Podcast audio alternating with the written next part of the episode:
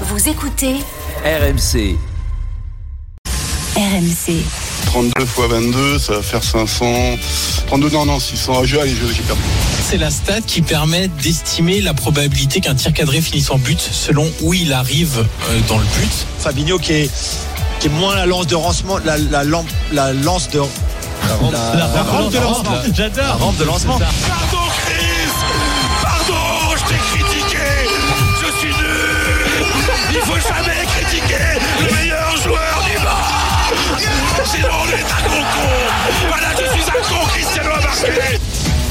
20h22h. Génération After. Nicolas Jamin. Génération After avec une bande de dingos un petit peu quand même. Fred Hermel, Julien Laurent. C'est vrai, j'avais la honte. Paulo Quoi. Breitner et, euh, et Johan Crochet. Tiens d'ailleurs, je sais pas si t'as vu, Carlo Ancelotti a poussé un petit coup de gueule en conférence de presse pour la victoire du Real à Bilbao.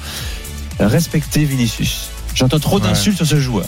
Non, mais- Évidemment, j'ai pensé à toi, mon cher Fred. Non, le problème, c'est c'est pas les insultes, c'est les coups de pied qui se prend. Quoi. Oui, il a dit les supporters adverses qu'il insulte, les adversaires qui le mettent des coups, mais, tout ça. mais- c'est le- les coups qui se prend, c'est c'est dingue. Et, et franchement, et lui, il, a, il est encore jeune. Est-ce qu'on mérite pas un peu parfois sur un terrain quand on prend des coups?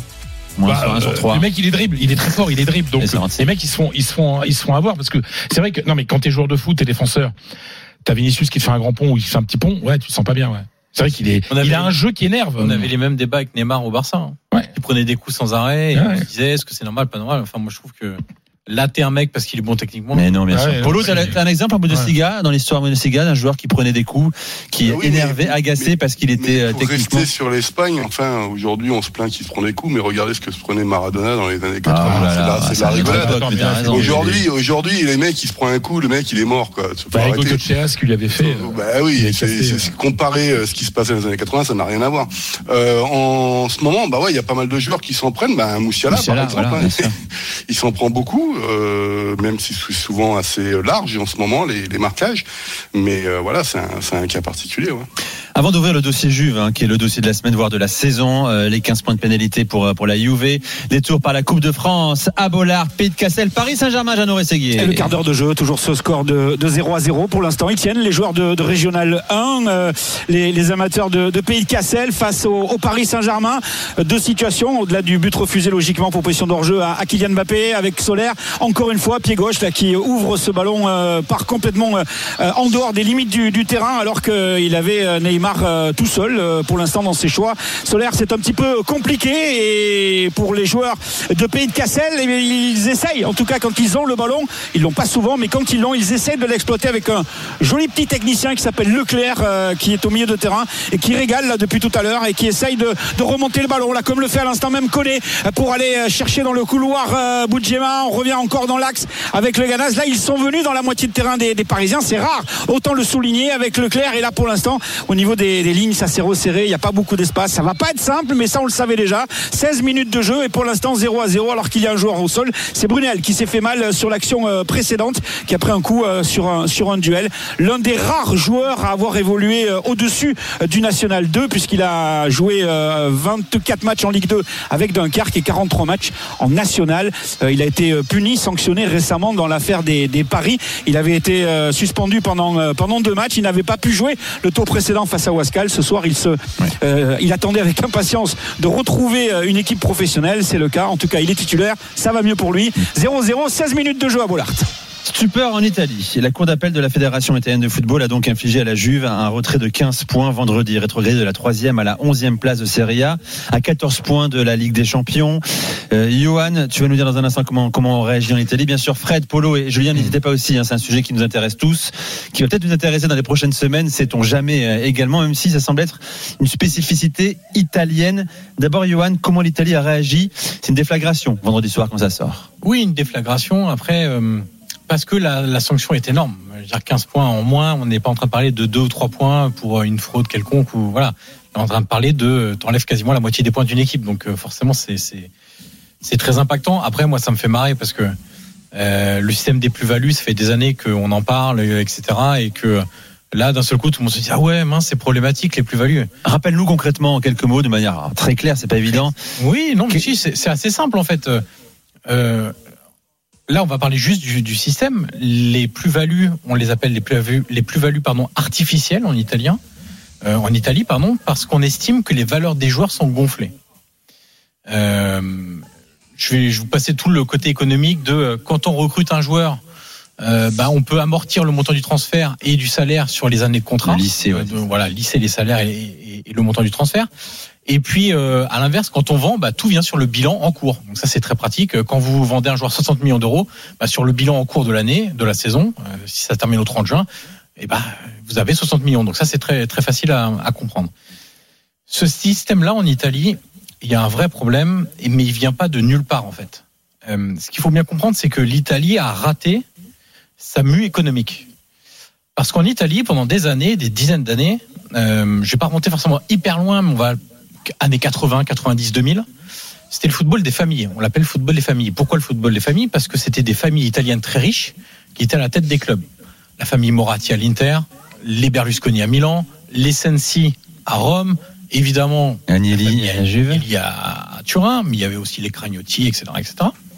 Euh, et ces, ces, ces gens-là euh, étaient forcément très riches. Euh, D'ailleurs, ils venaient souvent du, des industries ou de, de, de l'économie, du pétrole et des médias, deux choses qui dans les années 90 ont explosé et qui ont ramené beaucoup, beaucoup, beaucoup d'argent. Euh, et donc, ils avaient beaucoup d'argent. Et en fait, ils avaient pris un club parce qu'ils souvent ils étaient supporters de ce club-là, et puis c'était un peu leur danseuse. Voilà, ils injectaient beaucoup d'argent parce que ça leur faisait plaisir, ça leur créait leur petite dose de de testostérone le week-end, d'adrénaline le week-end pour les matchs. Euh, en même temps, ils avaient euh, les, les supporters qui étaient super contents parce qu'ils injectaient de l'argent, des super joueurs qui arrivaient, on prenait les meilleurs Brésiliens, les meilleurs Argentins, les meilleurs Italiens, etc., etc. Euh, et puis on s'intéresse pas trop aux rentrées d'argent parce qu'il y avait tellement d'argent que franchement, s'ils réussissaient à faire des contrats de sponsoring ou des droits commerciaux ou vendre des loges, Puis, ça, puis ça les, a football- été- les vol- footballeurs étaient moins chers aussi. oui, oui, ils étaient moins. Ouais, mais enfin c'est pareil. euh, L'économie de l'époque, quand tu la compares, à- enfin c'est difficile de comparer simplement les prix de transfert, alors que l'économie était très différente aussi à l'époque. Je pense que si tu fais le ratio, on ne doit pas être si loin quand même euh, entre les deux périodes. Et donc, euh, ça, c'était le football des familles, parce qu'à l'époque, euh, l'économie italienne, ça allait à peu près, il y avait des, gens très fortunés. Puis au milieu des années 2000, l'économie italienne, mais on peut même dire l'économie européenne, un peu partout, euh, se casse un peu la figure, et bah, les familles, elles commencent un peu à tirer la langue. Euh, donc elles dépensent beaucoup d'argent, elles dépensent beaucoup d'argent, puis ils commencent à se dire, euh, pff, bon, Pas de rentrée. il, Pas nous, coûte- il nous coûte cher ce club quand même. Euh, donc là, on commence à voir les, les premiers signes très inquiétants. Au début des années 2000, euh, la faillite de la Lazio, la faillite de Parme, la faillite de la Fiorentina. On commence à se dire, c'est pas des petits clubs en plus, hein, c'est Mm. pas Vicenza ou des petits clubs comme ça. Donc on se dit bon. Euh, et puis après, on commence à voir la Roma. Ah là, la Roma quand même, la Lazio plus la Roma, les deux clubs romains. La Roma obligée d'être récupérée par la banque qui faisait crédit à la famille Sensi, qui était dans le pétrole. Sauf qu'au milieu des années 2000, le pétrole, ça commence à se casser la figure. En tout cas pour les Européens. Je parle pas des gisements à droite à gauche, mais pour les entreprises européennes, c'est un peu plus compliqué. Euh, et donc ils avaient moins d'argent. Et puis euh, bah là ils se sont dit, euh, bah, on n'a pas de rentrée d'argent, on dépense beaucoup. Comment on fait? Bah, Ils se sont dit, on va arrêter de dépenser. Ils se sont pas dit, on va faire rentrer de l'argent. Ils se sont dit, on va arrêter de dépenser. C'est d'ailleurs pour ça que beaucoup de clubs ont commencé à être vendus aux alentours des années 2010, etc., etc. Et puis il y a deux choses qui sont arrivées. La première, c'est que la fédération a commencé à mettre des mécanismes en place pour quand même réguler un petit peu plus les choses, avec le fameux indice de liquidité qui permet de savoir si tu es solvable à la fin de la saison, prévoir en tout cas que tu sois solvable jusqu'à la fin de la saison. Euh, même si c'est un peu une farce, hein, très sincèrement, parce que à chaque fois que les clubs gueulent, ils baissent l'indice de liquidité. Donc comme ça, le pouvoir des clubs en Italie sur la fédération et la ligue, c'est indécent. Euh, et puis la deuxième chose, c'est l'instauration du fair play financier pour les clubs européens, les gros clubs, parce que là on va parler essentiellement de gros clubs.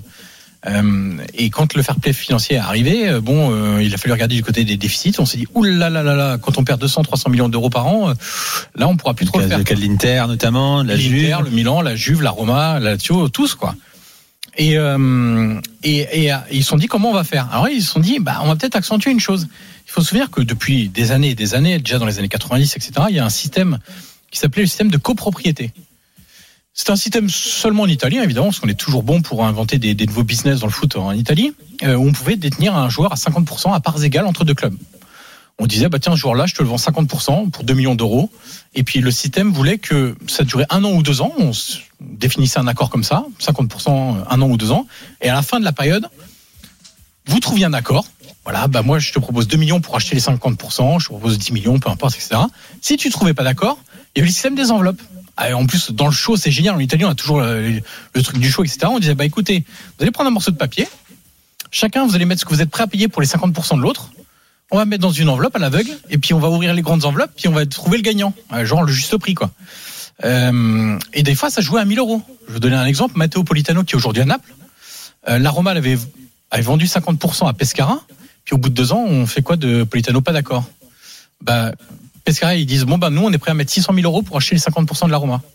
La Roma ils disent bah nous on est prêt à mettre 601 000 euros pour acheter les 50% de Pescara. Donc pour 1000 euros, Politano est revenu à la Roma. Et ce système-là permettait toutes les magouilles hallucinantes parce que pour équilibrer un, un bilan financier, il fallait des rentrées d'argent. Pour les rentrées d'argent, on disait bah tiens les 10 jeunes là, bon on va mettre 2 millions d'euros, on va les vendre chacun 2 millions d'euros pour 50%, hop 20 millions d'euros de gagnés. Sans rien faire. Tu fais quasiment rien. Ton joueur il t'appartient encore à 50%. Puis là, c'est quand on faisait 20 à 2 millions d'euros, mais tu pouvais en faire 40 à 5 millions d'euros. J'exagère volontairement, je grossis le trait, hein. mais ça permettait de faire rentrer beaucoup d'argent. Et le système des plus-values, ça vient de là. C'est qu'en 2015, ils ont arrêté ce système de copropriété parce que la fédération, c'était autorisé par la fédération dans les règlements. La fédération s'est quand même dit, bon, ça, il commence à y avoir un peu trop de magouilles, là, ça commence à se voir, là, quand il y a 100 joueurs sous contrat, dont 50 qui sont en copropriété, euh, ça commence un peu trop à se voir. Euh, je rappelle que Parme a, a une deuxième fois fait faillite, ils avaient plus de 200 joueurs sous contrat. hein. Petit exemple au passage 200 du Florilège, du Florilège en Italie. Euh, et, et donc ils se sont dit bah comment on va on va faire euh, rentrer de l'argent maintenant? Et donc là ils se sont dit bah on va être un peu créatif. Les premiers euh, options avec obligation d'achat ou prêt avec euh, prêt pendant deux ans avec obligation d'achat derrière ou euh, les euh, ventes mais derrière avec la la, la recompra comme on dit chez toi je, je pense sans doute très très mal mais, mais, le, le, le, le rachat derrière la clause de rachat derrière tout ça les premières sont venues en Italie on vend un joueur 20 millions, puis on se dit, on met une clause de rachat à 18. Comme ça, vous prenez déjà les 20 millions d'euros sur votre exercice. Puis au pire, si vous le rachetez 18 dans un an, bah, avec les 50 contrats que vous allez lui donner sur l'amortissement, tout bénef pour vous. Il n'y a pas de problème. Le problème, c'est que l'Italie a mis le, le doigt dans un engrenage qui est infernal. Il n'a pas Euh, réussi à en sortir parce que et clairement pas, parce que plus tu fais venir de joueurs, plus tu essayes de faire ce système-là, sauf qu'après, tes amortissements, ça grossit, ça grossit, ça grossit, Ouais, ça c'est un peu les subprimes aux. États-Unis en 2007. c'est ça, Exactement. Euh, on va développer sur les conséquences surtout. Hein. Après, La Juve parler de la Juve, et d'autres clubs clubs, pourraient être impactés et pas les moindres en, en Italie, les gars. Puis votre avis également, Polo, Julien et, et Fred là-dessus, si, si vous en avez un, bien sûr. Hein. Ouais, parce que moi, moi. Barça qui a fait un, un truc comme ça avec le, la Juve. Avec Pjanic Arthur et, Pjanic. et Arthur. Oui, Plus des jeunes aussi. Même des clubs français qui ont eu des transactions récentes avec la Juve. On pourra en parler aussi. Euh, le, la Coupe de France, Jeannot Segui à Bollard, Pays de Cassel, Paris Saint-Germain. Avec une faute à l'instant même là de, de Neymar euh, sur euh, Boudjema à l'entrée de la surface de réparation de Pays de Cassel. C'est un ballon qui va être rendu aux amateurs de Régional 1. Neymar, je vous en parle parce que il y a eu, euh, on va dire, une bonne minute où les Parisiens ont joué à 10 contre 11. Et d'ailleurs là, ils en ont un peu profité, les joueurs de, de Pays de Cassel, en, en régalant et en essayant d'être dangereux par l'intermédiaire de, de Koné et de Le Ganaz. Euh, Garbi est à l'échauffement. Il y a un petit souci avec le genou droit de, Kyl- de Kylian Mbappé, de Neymar, qui est venu pendant un moment discuter avec le docteur Baudot, qui lui-même a fait le rapport derrière à, Galtier pour essayer de comprendre ce qu'il a. Il a ressenti une douleur. La pelouse est pas, géniale. Elle est abîmée à Bollard. On l'a déjà souligné à plusieurs reprises. Est-ce que ça vient de là? En tout cas, on l'a vu tout à l'heure sur une tentative de changement d'appui, effectuer euh, un- on va dire un petit test au niveau de son genou droit. Là, il est un peu en dehors du match. Il fait deux fautes consécutives. Ça lui vaut d'ailleurs le, premier carton jaune de la partie. Euh, donc à surveiller peut-être l'histoire de, de genou pour Neymar. Et toujours 0-0. Et toujours 0-0 entre Pays de Cassel et le PSG. On fait une pause un instant. On prolonge sur, sur la Juventus. Euh, vos questions également euh, à Johan Crochet. Les conséquences pour la Juve qui n'a pas encore dit adieu à la Coupe d'Europe la saison prochaine. Et puis tous ces dirigeants, euh, dont Pavel Nedved également, qui sont interdits d'activité dans le football pendant plusieurs mois, voire plusieurs années. À tout de suite. C'est Génération After spécial Drôle de Dame.